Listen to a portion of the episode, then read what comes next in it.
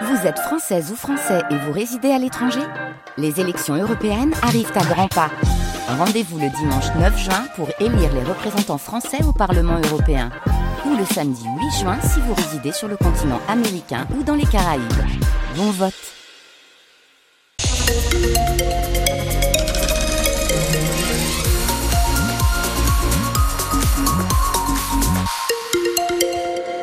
Les informations de 18h avec Louise Adélaïde Boinard. Trois blessés après un tir de plomb dans une caravane. Oui, ça s'est passé cet après-midi à Salomine, près de Lens. Une petite fille de deux ans a été emmenée à l'hôpital.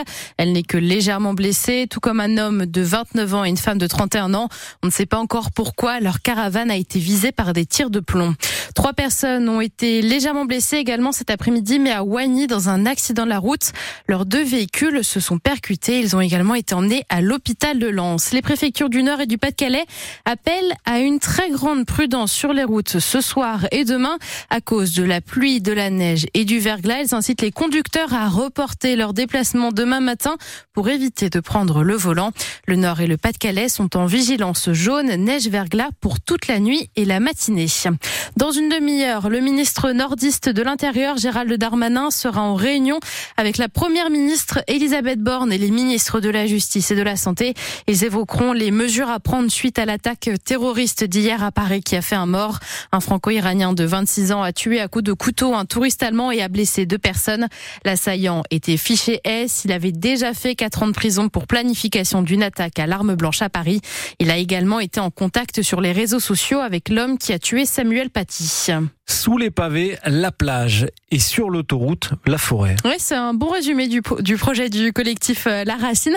Depuis deux ans, ces bénévoles plantent une mini-forêt sur une butte coincée entre l'A25 et l'A1 à hauteur de l'île. Un projet en accord avec la mairie et la direction interdépartementale des routes. Ce week-end encore, 2500 nouveaux arbres ont été plantés selon une méthode japonaise bien spécifique, la méthode Miyawaki. Fini les arbres alignés, là les végétaux sont plantés côte à côte.